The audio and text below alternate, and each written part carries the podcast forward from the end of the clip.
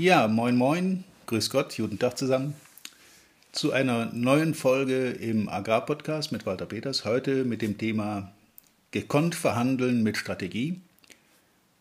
Diesmal nichts zu Corona, aber ich sage jetzt mal ganz deutlich, auch nach dieser Situation, die wir jetzt haben, muss es ja irgendwie weitergehen und wir werden stärker aus der Sache rauskommen, wie wir reingegangen sind, da bin ich sehr sicher. Deshalb heute mal wieder ein sachliches Thema, gekonnt verhandeln. Viel Spaß dabei. Willkommen zu einer neuen Folge von Erfolgreich im Agrarvertrieb, der Agrarpodcast, der dir noch besseres und einfacheres Verkaufen ermöglicht. Auch heute hat dein Vertriebsexperte Walter Peters wieder spannende Themen zusammengestellt, die die Agrarbranche umtreiben und bewegen. Wir wünschen viel Spaß beim Zuhören und hoffen, dass du einige der Strategien noch heute in die Tat umsetzen kannst. Ja, gekonnt verhandeln. Das ist heute das Thema. Und sorry, dass sich so ein komplexes Thema nicht einfach mal eben in ein paar Minuten Podcast quetschen lässt. Aber ich denke, so ein paar Grundbegriffe sollten wir in jedem Fall heute mal beleuchten. Verhandeln. Worum geht es dabei? Grundsätzlich geht es dabei um zwei möglicherweise gegensätzliche Interessen, also zwei Parteien, die jetzt ein eine Situation, einen Fall miteinander verhandeln und die haben beide möglicherweise weit konträr gegensätzliche Interessen. Kleines Beispiel. Kunde will möglichst günstig einkaufen, Verkäufer will möglichst teuer verkaufen. So weit, so gut. Worum geht es jetzt dabei? Wer gut verhandelt, hat natürlich Vorteile. Wer strategisch verhandelt, ganz besonders. Beim Verhandeln handelt es sich immer um ein Machtspiel. Es geht immer darum, eine Machtposition sich zu erarbeiten oder auszunutzen, um zu seinem Vorteil ein besseres Ergebnis herauszuholen. Wer gut verhandelt, kommt natürlich in solchen Situationen immer etwas besser weg, wobei das auf keinen Fall bedeuten darf, dass die andere Seite als eine Art Verlierer dastehen darf. Ihr kennt alle das geflügelte Wort von der Win-Win-Situation, dass aus einer Verhandlung beide mit möglichst einem positiven Gefühl herauskommen sollen. Was beeinflusst jetzt das Ergebnis und dieses Gefühl, das nach einer Verhandlung entsteht? Das ist relativ einfach aufzudröseln. Und zwar gibt es vier Ebenen der Verhandlungsaktionen. Da ist einmal der Inhalt. Der Inhalt, also das Thema, um das es geht, der Preis, um den es geht, die Gegenleistung, um die es geht, da geht es einfach um den Inhalt. Die zweite Ebene, auf der man verhandelt, mit der man verhandelt, ist die Machtposition. Entweder ich habe schon eine gewisse Machtposition, stellt euch vor, euer Verhandlungsgegner hält euch eine 45er Pistole an den Kopf und sagt so, das ist mein Argument. Dann hat er in dieser Verhandlungssituation eine eindeutig bessere Macht als der, der unbewaffnet in einer Verhandlung ist. Deshalb gehört zur ersten Verhandlungsstrategie, dass man sich über seine Machtmittel, über seine Machtausstattung Gedanken macht. Das ist relativ einfach, das kann man in aller Ruhe vorbereiten. Man kann sich Gedanken machen, was habe ich, was der andere unbedingt will und wie kann ich den Willen, dass er es unbedingt haben will, so verstärken, dass er bereit ist, auf meine Forderungen einzugehen oder weitgehend einzugehen. Die dritte Ebene nach Inhalt, nach Macht ist die Beziehung. Es ist natürlich ein großer Unterschied, ob ich mit meinem Gegenüber nur in dieser einen Verhandlung mal zu tun habe oder ob ich das vielleicht wiederkehrend habe. Wenn es nur um eine einmalige Verhandlung geht, als Beispiel sei genannt der Gebrauchtwagenhändler an der Ecke, der an einen bestimmten Kunden einmal ein Auto verkauft und ob der den jetzt über den Tisch zieht oder nicht über den Tisch zieht, ob er ihn äh, betrügt oder nicht betrügt, dieser Kunde wird mit hoher Wahrscheinlichkeit eher nicht wiederkommen. Erstens, weil das Auto hoffentlich eine Weile hält und zweitens, weil wenn jemand dort ein Auto kauft, natürlich nicht immer wieder dort ein Auto kauft, normalerweise. Das ist natürlich in der Landwirtschaft ein bisschen anders. Wir haben eine bodenständige Kundschaft, die ist örtlich gebunden durch ihre Flächen, die sie bearbeiten und ihre Ställe, so dass diese Kunden natürlich solche sind, die man auch wiederkehrend äh, behalten möchte und auf lange Frist behalten möchte. Und da macht es wenig Sinn, diese Leute regelmäßig über den Tisch zu ziehen oder zu betrügen, weil, lasst euch gesagt sein, damit ist noch keiner langfristig durchgekommen. Beziehung. Also die Beziehung zu meinem Gegenüber ist auch ein wichtiger Verhandlungsaspekt. Und das dritte, äh, Entschuldigung, das vierte, das vierte Kriterium einer Verhandlung ist meine persönliche, meine eigene Kreativität. Wie kreativ bin ich beim Finden von Lösungen? Zum Beispiel, um einen Rabatt durch eine Leistung zu ersetzen, die mich relativ wenig kostet, aber den Gegenüber für den Gegenüber eine, einen hohen Wert darstellt. Und wenn ihr euch jetzt mal vorstellt, dass man auf diesen vier Ebenen unterschiedlich agieren kann. Ich fange mal oben an beim Inhalt. Man kann extrem nachgiebig sein, also relativ schnell Rabatt einräumen, um die Verhandlung zu verkürzen. Oder im anderen Extrem kann man extrem stur auf seiner Forderung beharren und lieber die Verhandlung scheitern lassen, als irgendein Zugeständnis zu machen. Das ist die Inhaltsebene. Gehen wir rüber auf die zweite, die Machtebene. Wenn ich überhaupt keinen Widerstand leiste und alles sofort gut finde, was der andere sagt, nutze ich natürlich keine Machtposition und lade den anderen damit ein, möglicherweise auch überzogene Forderungen zu stellen. Bin ich aber jemand, der sich, egal wie das Ergebnis ausgeht, mit meinem Gegenüber anlegt, viel Druck ausübe, die ich, ich drohe ihm mit Konsequenzen, wenn er meiner Verhandlungs-, meinem Angebot nicht zustimmt, dann haben wir wieder zwei Extreme. Dritte Ebene, die Beziehung zu meinem Gegenüber. Ich kann sehr persönlich, sehr vertraulich, äh, extrem sympathisch, vielleicht sogar schleimig werden, um ihn für mich zu gewinnen, auf der Beziehungsebene. Oder ich kann sehr ärgerlich, unberechenbar, äh, sehr bissig, sehr direkt, sehr aggressiv agieren, was den anderen natürlich nicht für mich und meine Person einnimmt. Kommen wir zum vierten, bei der Kreativität. Entweder ich bin zu beweglich, habe keine klare Linie drin, suche ständig nach neuen Lösungen, ständig nach irgendwelchen Ideen, bin offen für alle, alle Möglichkeiten. Oder auf der anderen Seite sehr wenig Kreativität. Ich bin wieder sehr eingleisig, alles Neue, alles Ungewohnte ist schwierig. Das macht eine Verhandlung auch problematisch. Jetzt könnte man ja als Pragmat hingehen und sagen, ich nehme in allen vier Ebenen einfach so eine Mittelposition ein. Also ähm, ich bin zwar standhaft auf der Inhaltsebene, gebe nicht so schnell nach, ein gewisses Gleichgewicht in der Macht äh, ist gegeben, wir haben beide etwas zu geben und zu nehmen.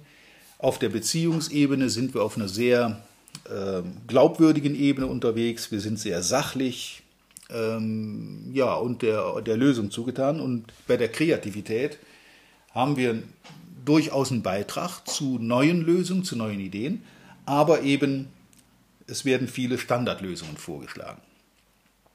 Also der Mittelweg in allen vier Ebenen führt zu was? Du wirst es schon bemerkt haben, wenn du auf dieser Ebene agierst, überall so diese kompromissbereite Mittelebene, dann wird das Ergebnis dementsprechend auch mittelmäßig sein. Du kannst natürlich auf allen vier Ebenen im Inhalt sehr knallhart sein.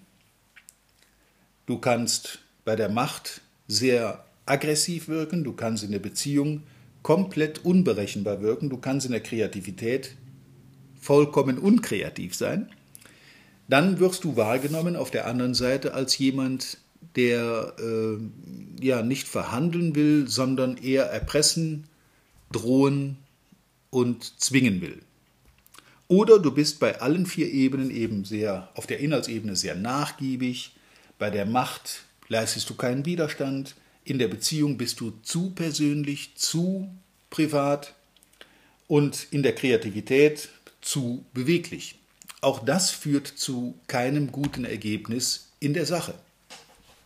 Was wäre also jetzt das Richtige? Jetzt kommt etwas, was man vielleicht sogar mitschreiben sollte, weil das äh, wichtig ist, um ein gutes, ein optimales Verhandlungsergebnis zu erzielen. Und zwar muss man auf allen vier Ebenen unterschiedlich agieren. Ich muss auf der Inhaltsebene relativ unnachgiebig sein, um mein Ziel durchzusetzen. Ich muss auf der Machtebene durchaus durchblicken lassen, dass ich eine gewisse Machtposition habe, aber nicht damit drohen, sie einzusetzen. Ich muss auf der Beziehungsebene glaubwürdig, solide, sachlich sein, aber nicht zu persönlich und nicht so sehr schleimen. Und ich muss bei der Kreativität, da gibt es übrigens wenig Grenzen, je kreativer, je besser. Da sollte man also nach der anderen Seite ausschlagen. Nochmal zum Mitschreiben, auf der Inhaltsebene hart bleiben auf der Machtebene diese zwar blicken lassen, durchblicken lassen, aber nicht einsetzen. Auf der Beziehungsebene eher auf die weichere Seite rüberschlagen, bleibt in der Beziehungsebene glaubwürdig, sachlich, solide. Und bei der Kreativität, wie gesagt, sind euch wenig Grenzen gesetzt. Wenn du auf diesen vier Ebenen dementsprechend in der Verhandlung vorgehst und dich strategisch darauf vorbereitest, dich zum Beispiel beim Inhalt vorbereitest, wie weit ist dein Spielraum. Übrigens ist es kein Fehler, eine Verhandlung auch durchaus mal platzen zu lassen und sagen, ich komme jetzt hier nicht zu meinem Ergebnis, wir müssen das Ganze neu bedenken, wir vertagen das. Auf der Machtebene durchaus den anderen spüren lassen, dass man nicht unbedingt darauf angewiesen ist, dieses Geschäft zu machen, aber natürlich durchaus großes Interesse daran hat. Auf der Beziehungsebene die Sympathie behalten, also den anderen nie persönlich angreifen, niemals auf der Beziehungsebene irgendwas Negatives machen, sondern immer nur auf der Sachebene.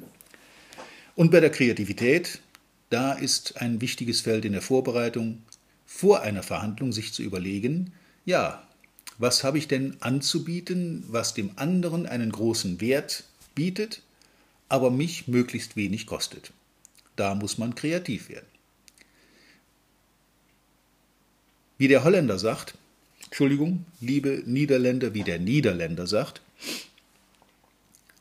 nur den Ball und nie den Mann spielen. Stellt euch vor, ihr wollt ein Auto verkaufen und der Käufer für dieses Auto kommt zu einer Probefahrt zur Besichtigung und das Erste, was er macht, ist, er macht euer Auto runter.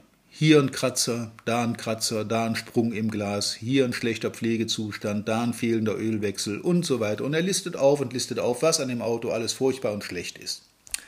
Jetzt könnte es ja sein, dass dieses Auto für dich etwas ganz Besonderes ist, weil du den mit viel Liebe so zurechtgemacht hast und er macht das jetzt alles nieder.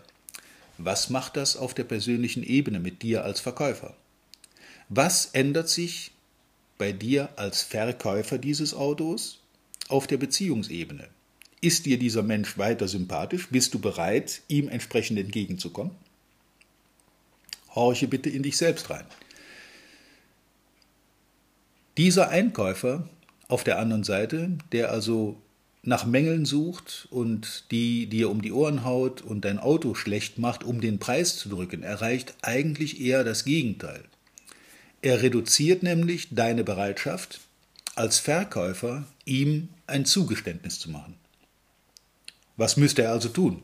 Er müsste dich auf der Beziehungsebene für dich gewinnen, indem er dein Auto möglicherweise auch lobt. Auf der Inhaltsebene kann er trotzdem hart bleiben und äh, einen Nachlass verlangen. Wenn er dir sympathisch ist, ist deine Bereitschaft für einen Nachlass deutlich höher, als wenn du einen absoluten unsympathischen Meckerer vor der Nase hast. Um es nochmal zusammenzufassen, beobachte vor einer Verhandlung und analysiere vor einer Verhandlung diese vier Ebenen. Nochmal die erste Inhalt, die zweite ist Macht, die dritte ist die Beziehung zum Gegenüber und die vierte ist die Kreativität. Und wenn du dich auf allen vier Ebenen, auf allen vier Ebenen darauf vorbereitest, ein gutes Ergebnis für dich zu erzielen, dann ist es immer besser, dem Gegenüber sympathisch zu sein, weil das seine Bereitschaft für Zugeständnisse erhöht, und nicht ihn persönlich anzugreifen oder runterzumachen. Nochmal zum Mitschreiben, nie den Mann spielen, nur den Ball. Ja, das soll es eigentlich schon gewesen sein. Jetzt kann man das natürlich auf alle möglichen Verhandlungssituationen anwenden. Wann wird verhandelt im Üblichen? Ich sage es schon mal ganz kurz voraus. Immer. Es wird den ganzen lieben langen Tag verhandelt. Das ist ein, eine, eine Fähigkeit, die jeder schon mit der Muttermilch eingesaugt hat. Jeder verhandelt jeden Tag. Nur nicht viele machen es strategisch und nicht viele machen es geschickt. Wenn es zu Hause darum geht, wer als nächstes den Mülleimer rausträgt oder die Spülmaschine ausräumt oder das, äh, die Wohnung putzt und saugt und sonst was macht, auch diese Kleinigkeiten im Alltag sind schon Verhandlungssituationen und auch diese Verhandlungssituationen im privaten Umfeld, im Alltag, sind als Übungsfeld super geeignet, um mit strategischem Vorgehen ein besseres Ergebnis zu erzielen. Und denkt immer dran, Denke immer daran, nie den anderen aus einer Verhandlung entlassen, die er verloren hat. Das wird fürs nächste Mal mit Sicherheit auf irgendeinem Weg zur Rache führen. Insofern ein bisschen vorbereiten, ein bisschen strategisch vorgehen, auf den vier Ebenen schauen, was man machen kann, was habe ich anzubieten, was kann ich fordern, wie ist meine Machtposition, kann ich meine Machtposition möglicherweise auch stärken. Ich will jetzt nicht sagen, nehmt einen Revolver mit zu jeder Verhandlung, aber das wäre eine Machtposition gestärkt, leider eben nur für diese Verhandlung. Bei der nächsten bringt der andere wahrscheinlich Maschinengewehr mit. Insofern bleibt Mensch, bleibt gesund, jetzt in Corona-Zeiten ganz besonders wichtig, auch wenn gerade die Verhandlung nicht das zentrale Thema ist, aber das wird ja wieder kommen. Ich wünsche euch viel Erfolg, viel Spaß dabei. Wundert euch nicht, wenn das funktioniert, dass man also bessere Verhandlungsergebnisse erzielt, wenn man es auf einer menschlichen Ebene macht. Ja, und mit diesem Wissen von heute natürlich in Zukunft reiche Ernte. Euer Walter Peters. Vielen Dank, dass du heute wieder dabei warst. Wir hoffen, du hattest genauso viel Spaß wie wir. Wenn dir gefallen hat, was du gerade gehört hast, dann war das erst der Anfang. Denn auf walter-peters.de-termin erhältst du kostenlos und unverbindlich ein Beratungsgespräch mit Walter. In diesem 30-minütigen, völlig kostenfreien Erstgespräch erarbeitet Walter mit dir einen Schritt-für-Schritt-Plan, den du direkt anwenden kannst. Du lernst zum Beispiel, wie du deinen Umsatz innerhalb weniger Wochen deutlich steigerst, wie du mehr Neukunden für dich gewinnst und deine Verkaufsgespräche erfolgreich abschließt. Da Walter immer nur eine begrenzte Zahl von Anfragen bearbeiten kann, warte nicht zu lange. Denn Fakt ist, wer weiterkommen will, braucht einen Experten. Walter hat mit über 40 Jahren im Vertrieb und 15 Jahren als Trainer schon zahlreichen erfolgreichen Unternehmen dabei geholfen, ihre Umsätze massiv zu steigern und Kundenverhandlungen deutlich zu vereinfachen. Wenn du also wissen willst, ob du für ein Erstgespräch in Frage kommst, geh auf walter-peters.de-termin und fülle das Formular aus. Bis zum nächsten Mal bei Erfolgreich im Agrarvertrieb, der Agrarpodcast. Wir wünschen dir reiche Ernte.